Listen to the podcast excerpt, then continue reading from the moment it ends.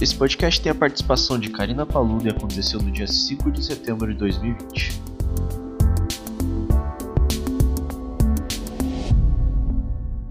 Boa noite. Estou muito feliz em estar com vocês todos nesta noite. Feliz em estar com vocês que estão aqui presencialmente, assim também como os nossos irmãos que, que cultuam a Deus através da internet.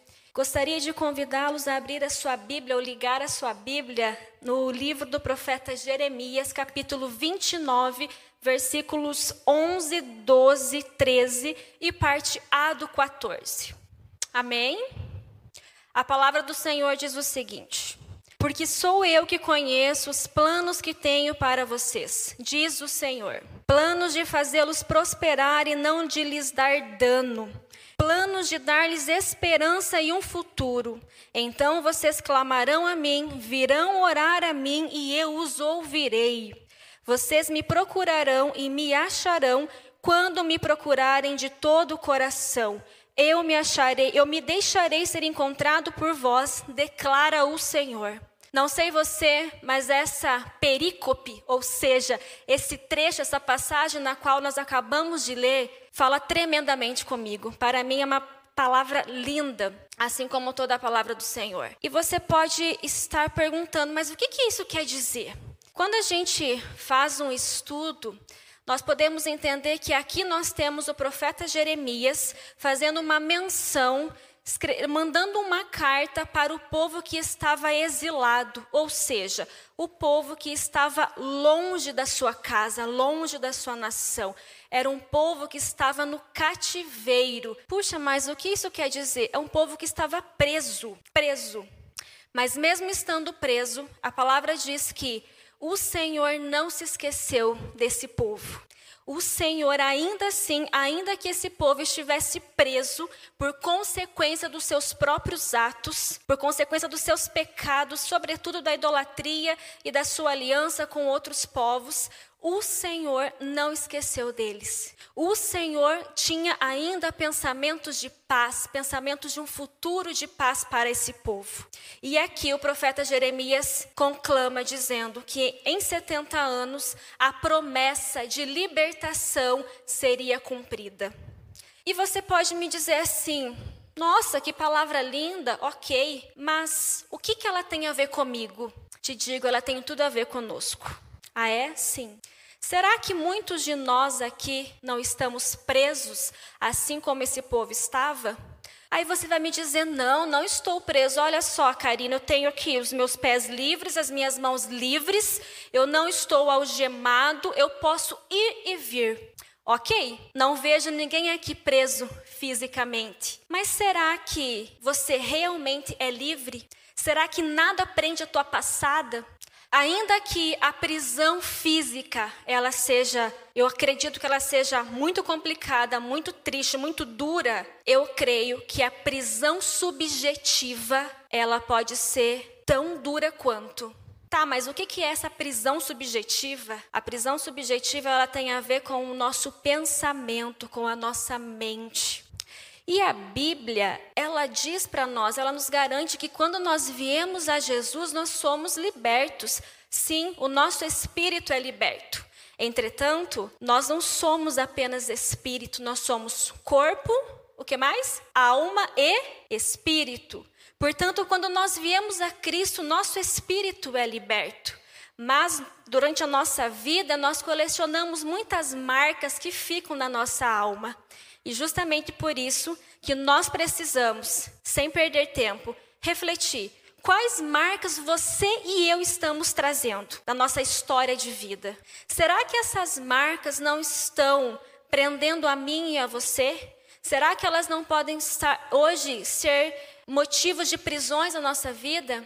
E a Bíblia, ela usa uma figura para falar sobre prisão. Vocês devem estar curiosos sobre o que tem aqui nessa caixa. Estão? Querem ver? Sim, não, não ouvi. Sim, vou mostrar para vocês. O que é isso? Quem está nos ouvindo pela internet pode colocar aí no chat. O que é isso? Valendo um chocolate, pessoal. O que, que é isso? Ouvi alguém falar uma bola. É uma bola? Com certeza uma algema. E nós temos um nome mais técnico para isso. Isso daqui se chama grilhão. Vocês provavelmente já tenham lido na palavra de Deus esse termo grilhão. Já leram? Já ouviram falar? Isso daqui é um grilhão. O grilhão, hoje a gente não vê mais as pessoas sendo presas com ele. Entretanto, há tempos remotos, os historiadores colocam que as pessoas elas eram presas com esse objeto aqui, um objeto metálico no qual eram presos os pés ou as mãos de um indivíduo e esse indivíduo por sua vez ficava aprisionado. A sua passada era impedida.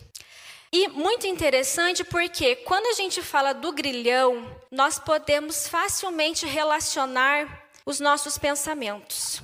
Muitas vezes nós estamos aprisionados, nós não estamos com um grilhão físico nas nossas pernas ou nas nossas mãos, mas estamos com grilhões na nossa mente.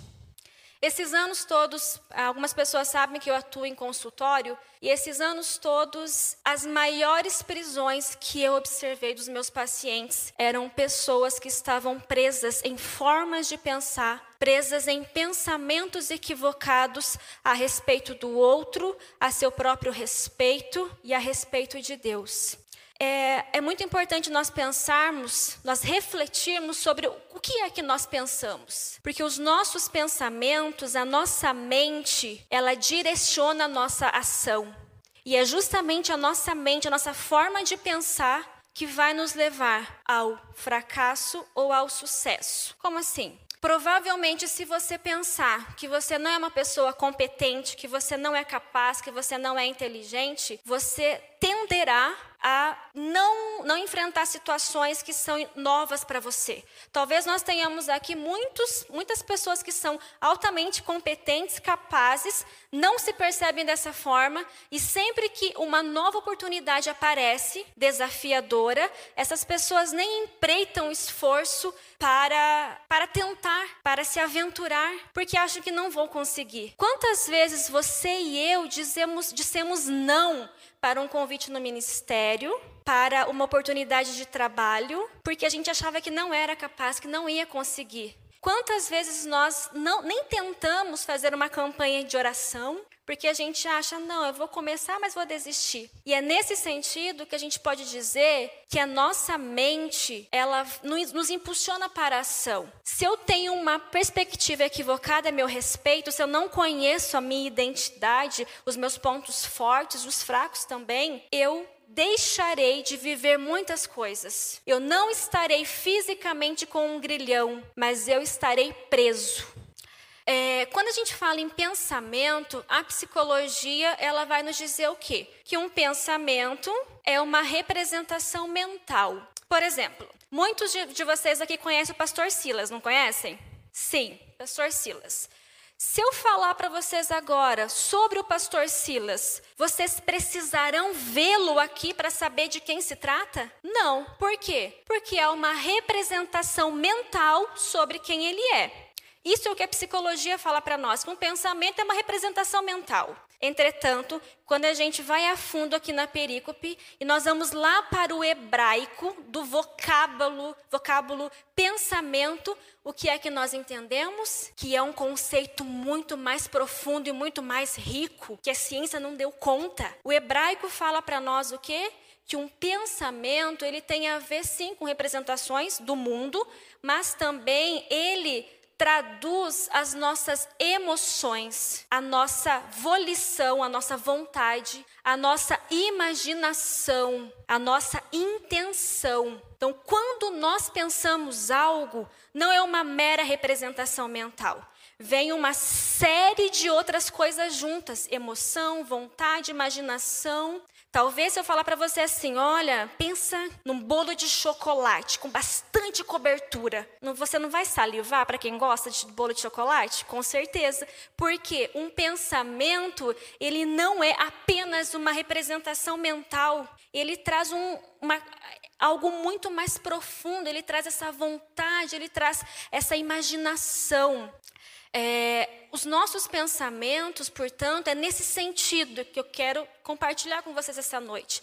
Que aquilo que nós pensamos podem definir as nossas escolhas, os nossos desejos, os nossos enfrentamentos, a maneira que nós vamos nos relacionar com o outro, consigo mesmo, com Deus. Desde que nós somos crianças, é, Satanás, que é o inimigo das nossas almas, a partir das nossas experiências de vida, especialmente com as pessoas que são importantes para nós, como pai, mãe, professor, etc., vó, cuidadores. A partir dessas experiências, nós temos várias frustrações, várias dores, que é natural, todos nós sofremos, né? ninguém é isento do sofrimento.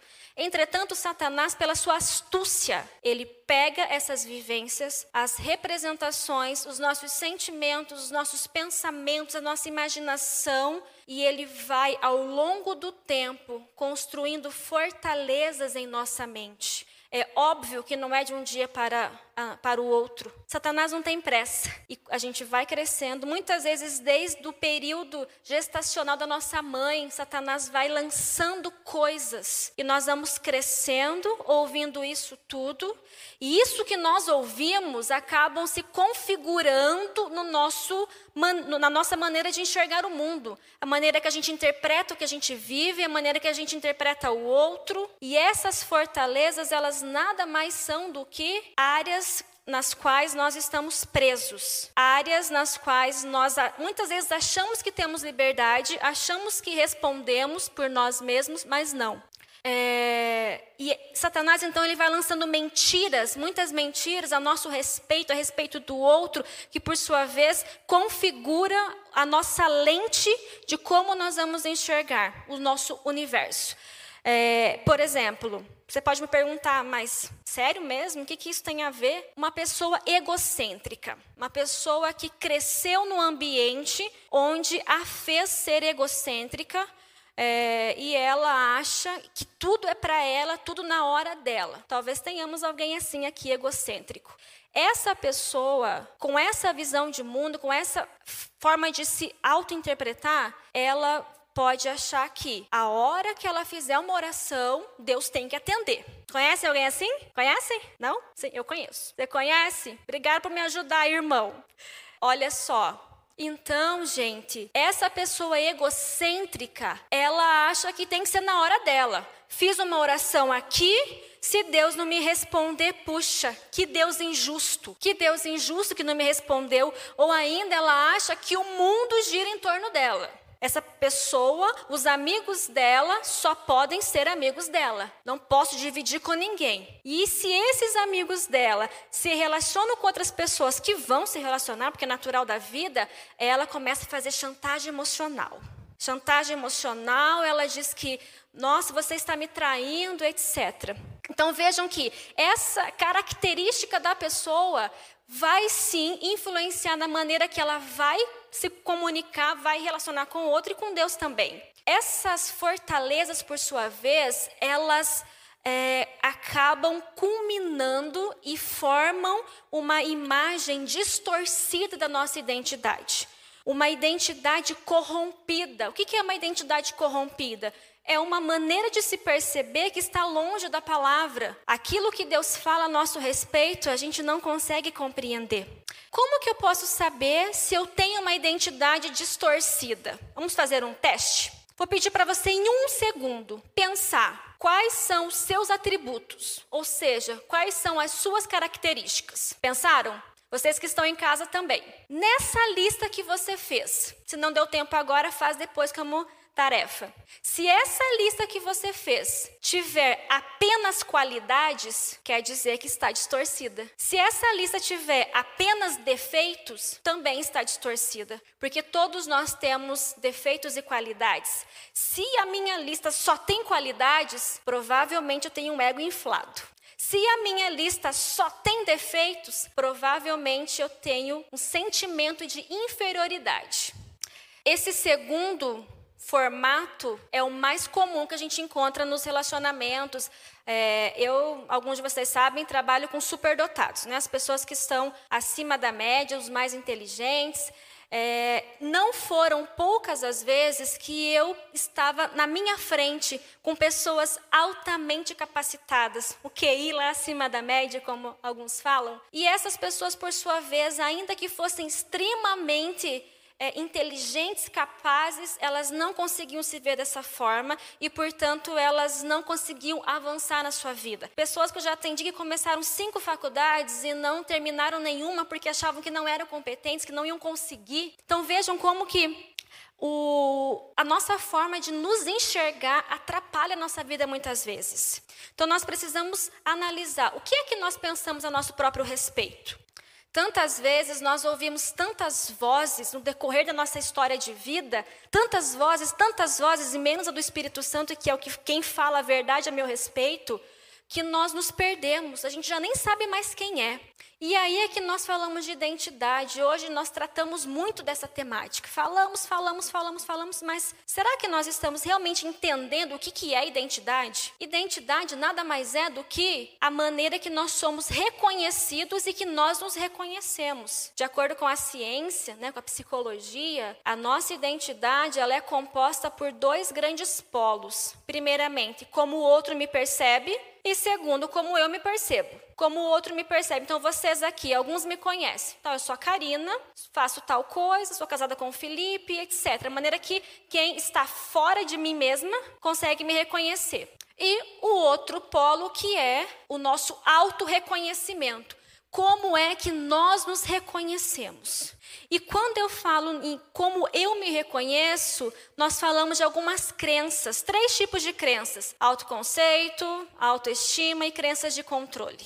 É, basicamente é o quê? o que? Quais atributos eu percebo em mim, se eles me fazem feliz ou não e se eu me acho competente ou não. É, e essa forma, esse conjunto de crenças também vão determinar a maneira que eu vou me relacionar com Deus, com o outro. E olha só, a Bíblia diz lá em Provérbios 23, 7 que, como imaginou no seu coração, assim você é. Em Provérbios 4, tenha cuidado com o que você pensa, pois a sua vida é dirigida pelos seus pensamentos. Veja, nós temos ciência e Bíblia falando a mesma coisa. Bíblia e ciência não são categorias discrepantes. A ciência, ela se prostra diante da Bíblia, diante de Deus. Então, nós podemos sim encontrar proximidades. E aqui, o que a ciência nos diz a palavra também nos diz de que a maneira que nós pensamos e sentimos vai determinar o nosso agir, o nosso sucesso. O sucesso, eu não estou falando só em questão financeira, mas a nossa, as nossas conquistas. E eu me lembrei essa semana de, algum, de uma vivência que eu tive. É, eu me converti quando eu tinha 15 anos. Eu fui a primeira de todas as gerações da, da minha família. E eu tive, desde sempre, o privilégio de experimentar muito das manifestações do Espírito Santo. E aquilo era muito bom. Entretanto, eu ainda sentia falta de algo. Por quê? Porque eu não estava curada, eu estava presa em algo que eu já vou contar para vocês. É, e desde, desde então, desses meus primeiros dias de convertida, eu fui experimentando coisas de Deus e com essa sensação que faltava algo. E eu passei anos, anos, anos e anos falando: Meu Deus, está faltando alguma coisa. Deus não pode ser só isso. Eu preciso demais do Senhor. Eu tinha uma falta, uma dor, gente, tão absurda, que um dia eu cheguei e falei assim: não, mas eu acho que esse negócio de ser crente não é para mim. Não lembro se a Paty vai lembrar, Paty. Cheguei para ela e falei assim, acho que tem uns oito anos isso. Falei, pastora, não, eu acho que eu, eu não, não, sou crente, porque olha, eu não consigo sentir Deus na, na, na, na sua integralidade, na minha integralidade, falta alguma coisa. E eu tentava, tentava, tentava e não conseguia. Eu não conseguia ter uma vida é, uma vivência cristã como eu achava que era adequada. E eu sofria muito, e quando eu casei, isso ficou ainda pior. Felipe nunca me falou nada, mas eu vi o modelo dele de cristão. E eu falava, Deus, até hoje eu oro. Deus, eu quero ser crente igual Felipe. Verdade? Ele é um modelo para mim, dentro da minha casa, de cristianismo, de quem vive o que prega. Eu falava, Deus, eu queria ser igual o Felipe, porque olha só, ele consegue orar todo dia, ele jejua, ele tem um coração piedoso, ele cumpre os teus mandamentos e eu não consigo ter essa rotina cristã como eu acho que é necessária, que é o mínimo. E eu vivi 15 anos debaixo desse jugo. Gente, era sofrimento. Eu chorava, eu clamava, falava, Deus, me libera liberta disso. E eu me lembro que eu sempre, quando eu compartilhava essa dor que eu tinha com algumas pessoas, eu sempre falava assim: olha, a sensação que eu tenho é que tem uma, uma corrente nas minhas pernas e uma bola preta muito grande. E ela me puxa para baixo. E essa semana, quando o Senhor estava falando comigo sobre a mensagem de hoje, ele me fez relacionar que aquela bola preta que eu sentia nas minhas pernas é um grilhão. Eu não sabia que era grilhão. Fiquei sabendo essa semana. Fui pesquisar e fiquei sabendo. Então eu passei 15 anos sentindo esse grilhão nas minhas pernas. Não tinha fisicamente, mas era uma dor absurda. Eu estava presa a isso. E um dia eu já eu me lembro que eu estava assim numa madrugada, aquela dor absurda em mim, no meu coração, eu falava: "Deus, não aguento mais, eu acho que vou desistir. Isso tem mais ou menos uns três anos apenas.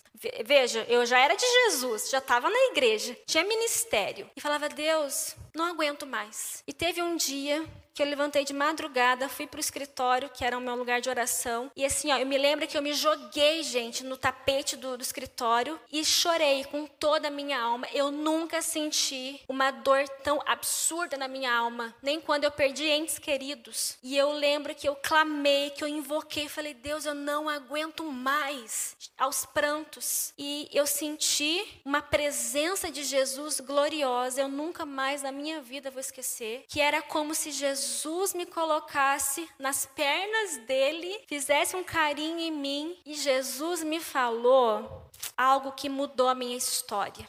Com uma voz muito doce, muito mansa, ele me disse assim: essa tristeza, essa dor, essa doença que se chama instabilidade espiritual. Hoje eu estou bem com Jesus, amanhã não estou. Veja, eu não tinha uma vida de pecados absurdos, não estava desviada, nada disso. E Deus me falou que essa, aquela inconstância, ela tinha como causa uma prisão nos meus pensamentos, na maneira que eu me percebia. E eu falei, mas como assim? Deus me falou, olha para sua história, olha para sua infância. Eu comecei a lembrar de muitas coisas da minha infância.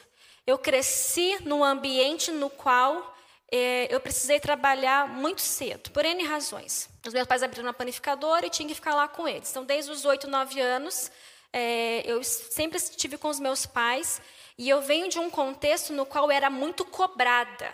E se eu não acertasse, eu tinha punições. E a punição não era física, a punição era que as pessoas que eu amava, elas deixavam de me ouvir. E daí Deus me falou assim, que aquela minha história o fato de eu eh, ter aprendido que eu precisava me esforçar muito, eu precisava ter um padrão, isso atrapalhava a minha vida com Deus, porque eu levei esse padrão de pensamento para a minha relação com Deus. E eu achava que eu tinha que orar tanto tempo, jejuar toda semana, é, ler a palavra vários capítulos por dia, para que Jesus me ouvisse. Eu não estou dizendo que essas práticas não são importantes, é óbvio que são. Entretanto, essa forma de pensar me aprisionou por 15 anos. E olha só um trecho que eu encontrei nos meus cadernos. Eu tenho costume de escrever o que Deus fala comigo. Em relação à dor que eu senti, eu escrevi assim, gente. Tenho medo de viver uma vida medíocre, de não experimentar a plenitude do propósito de Deus para com a minha vida. Por minha culpa, Dobro o joelho e não consigo orar. Parece que Deus não me escuta, que está de costas para mim. Por minha culpa, me sinto travada, presa, continuamente sendo expulsa da presença de Deus. Bola nos pés. Eu escrevi isso em alguns anos e eu outro dia encontrei esse caderno. Era assim que eu me sentia.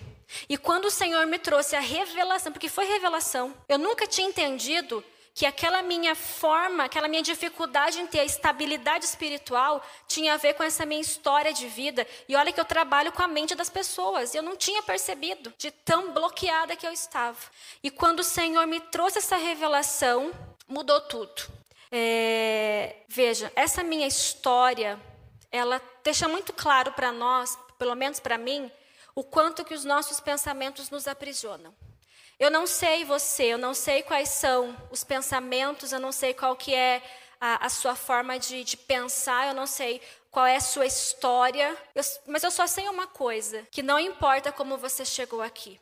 Eu quero convidar a banda para vir, por favor.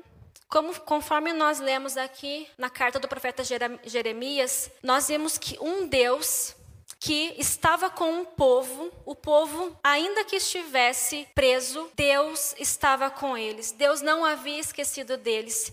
E ainda que eles estivessem em sofrimento, o Senhor tinha planos de paz para eles. O mesmo Deus que estava com o povo lá no cativeiro, que tinha planos de libertação, de cura, de transformação, a gente viu um, um, testemunho da Su, um testemunho que mostra claramente um Deus de relacionamento, um Deus que cura, um Deus que transforma. Veja, a Su já era pastora.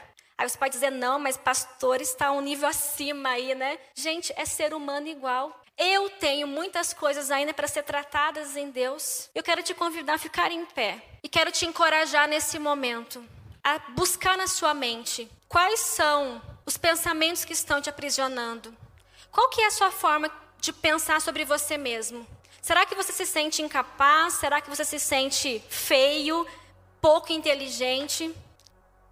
Aquele Deus que estava lá no cativeiro, que estava com o povo do cativeiro, é um Deus que está aqui, é um Deus que lá não revogou as suas promessas. E é o mesmo Deus que não revogou aquilo que ele prometeu para você. As promessas que Jesus te fez, elas não foram esquecidas. Tem muitas coisas que Deus me falou lá atrás sobre o meu casamento, por exemplo, que hoje, ao ler os meus cadernos, eu tinha esquecido. Hoje, ao ler os meus cadernos, eu posso perceber, eu posso constatar que eu estou vivendo essas promessas. Quais são os seus grilhões? Os seus grilhões subjetivos? O que é que está te prendendo hoje? O que, que não está te permitindo alcançar aquele nível em Deus que você sonha? O que, que não está te permitindo realizar aquele projeto que você está tanto tempo pensando? O que, que está te impedindo de ter relacionamentos mais saudáveis? Qual que é o seu grilhão? Será que é rejeição? Será que é timidez? Será que é o espírito de o sentimento de ser inferior a todo mundo? Essa semana, enquanto eu também estava aqui preparando a palavra, o Senhor falou comigo e ele trouxe uma borboleta. E ele usou uma pessoa para falar assim para mim: que muitos, muitas borboletas, elas são borboletas, mas elas estão com uma mentalidade de lagarta. Então, muitos de nós estamos bem, né? Somos crentes, mas só você e só eu conhecemos o nosso interior, além de Deus, é óbvio. Será que hoje você não tem pensamentos de lagarta? Pensamentos muito inferiores àquilo que o Senhor tem para você? E eu fui estudar também sobre lagartas, sobre borboletas, e eu descobri que existem várias mariposas que são muito parecidas com a borboleta. E aí, você é o quê? Borboleta ou mariposa? Não estou aqui para julgar, até porque eu tenho tantas coisas para ser trabalhadas em Deus. Gente, Jesus está voltando. Jesus está às portas. Sharanamanaia kandaranamanaia shei. O que é que está te distanciando do céu? Ora namanaya kandara namanaya sheiri andara namanaya sou. Só você pode saber. O Senhor tem promessas para mim e para você. Promessas, um futuro de paz. E nessa noite o Senhor tem para nós duas coisas que o Senhor nos pede. Primeiramente, para revisitar os nossos pensamentos e as nossas atitudes. Aquele povo no cativeiro foi para o cativeiro porque pecou. Será que nós não estamos pecando? Será que nós não é óbvio que todos nós pecamos de um momento ou outro, mas será que nós não estamos em iniquidades? Ah, não dá nada. Não, gente, dá sim. Em Jesus não tem mais ou menos, ou você é de Jesus ou você não é. E essa é a noite de posicionamento. sou. Aquele povo foi idólatra. Aquele povo fez aliança com nações que, Jesus, que Deus não tinha propósito. Será que você não está fazendo aliança com pessoas, com formas de entender, formas de pensar? Você não está fazendo aliança com grupos. Será que você não é um camaleão que, a depender do ambiente, você se ajusta? Então, lá na universidade, eu tenho uma capa, porque preciso ser aceito. Na igreja, eu tenho capa de crente. Chega. Se, Outra coisa, idolatria. Será que nós não estamos sendo idólatras? Será que nós não estamos tirando Deus do seu lugar? Tem pessoas que estão ó, com um grilhão há 40 anos. E outro dia eu estava com uma pessoa que luta há muitos anos com a vida sentimental. E conversando com ela, investigando um pouquinho, o que, que eu descobri? Que não, que há um discurso que está esperando em Deus mas a primeira oportunidade aparece o gatinho.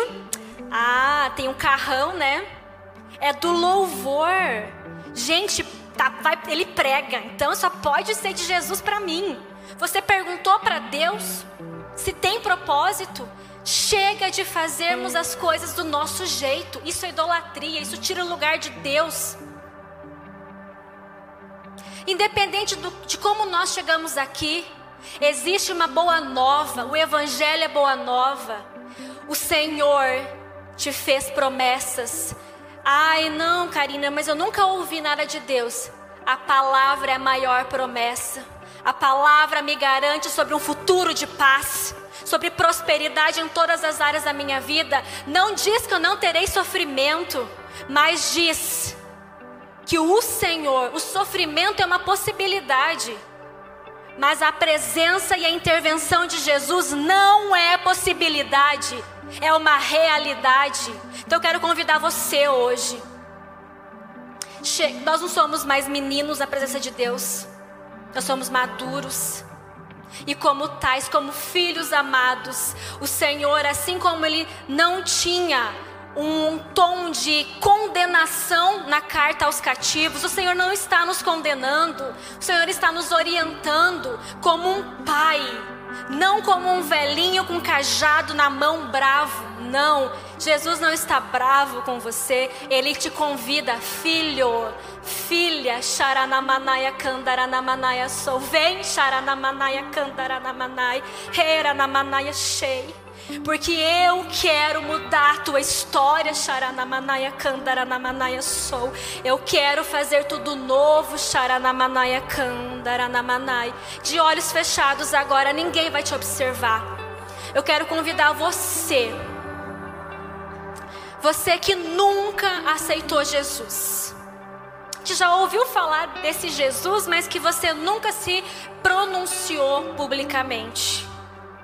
Você aí no seu lugar, hoje nós temos o privilégio de estar com os nossos ministradores. Glória a Deus por isso. Que saudade que eu estava dos ministradores estar conosco, orando por nós.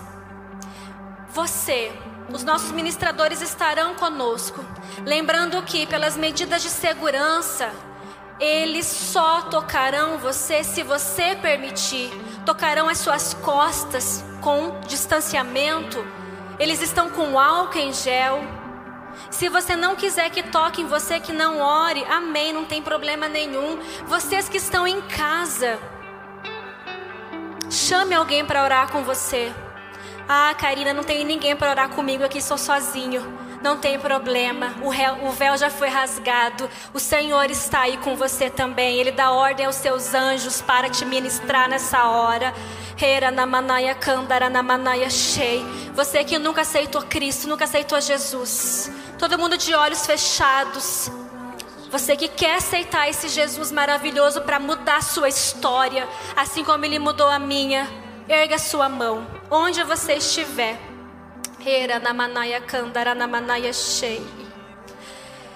Eu fui por várias religiões, por várias filosofias, me aprofundei na ciência e nada, nada respondeu às minhas necessidades, nada tirou a angústia que eu sentia, somente Jesus, e é esse mesmo Jesus que quer mudar a tua história. E você, que percebe que tem grilhões na sua mente, sua mente é perturbada, é conturbada. Você é instável, você não consegue ter uma vida de estabilidade espiritual. Uma semana você está bem, outra semana você não está bem, não consegue ter vida de oração, vida de jejum, você não consegue crer em um futuro de paz, um futuro de bênção. Você não consegue sentir o amor de Jesus, você não consegue se livrar da rejeição, se livrar dessa sensação de ser inferior. Erga sua mão. Erga sua mão, não perca a oportunidade. Sharanamanaya kandaranamanaya souri andaranamanaya shei. Oh, sharanamanaya kandaranamanaya sou. Erga sua mão se você quer uma nova história, Sharanamanaya Kandaranamanaya Sou, de uma alma liberta, Sharanamanaya Kandaranamanaya Shei, de uma alma transformada, de uma vida em abundância, Sharanamanaya Kandaranamanaya Sou, Riandaranamanaya Shei, Oranamanaya Sou. Deus, nós te entregamos, Pai os nossos corações, a nossa alma, o nosso espírito. Ah, Deus, quantas dores que nós sentimos, sou. Quantas dores que nós carregamos, Pai. Quantas pessoas aqui carregando fardos pesados, sou. Quanto fardo pesado se sentindo tão inferior, indigno, se sentindo menos amado, lá na sua casa parece que ninguém se importa com ele. Perfeccionismo exagerado, autoestima negativa, charanamanaya kandaranamanaya soriandaranamanaya shei. O Senhor, nessa hora, vem ao seu encontro. O Senhor vem. Sharanamanaya Kandaranamanaya Soriandranamanai. Deus, nós entregamos ao Senhor mais uma vez o nosso coração, a nossa sede dos nossos pensamentos e nós clamamos para que venha o teu sangue perdoador, libertador.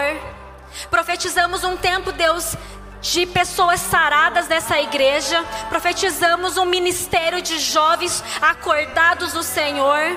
Profetizamos um tempo de derramar do teu Espírito Santo pessoas curadas, odres curados, odres novos, para que uma nova unção seja recebida, Sharanamanaya Kandaramanai. Você que está no seu lugar, não perca tempo, Sharanamanai. Invoque o Senhor, que o Senhor tem coisas novas para você. Tem uma nova unção, Sharanamanaya Kandaramanaya Sou. Um novo nível de intimidade, Shairi Andaranamanaya Kandaramanai.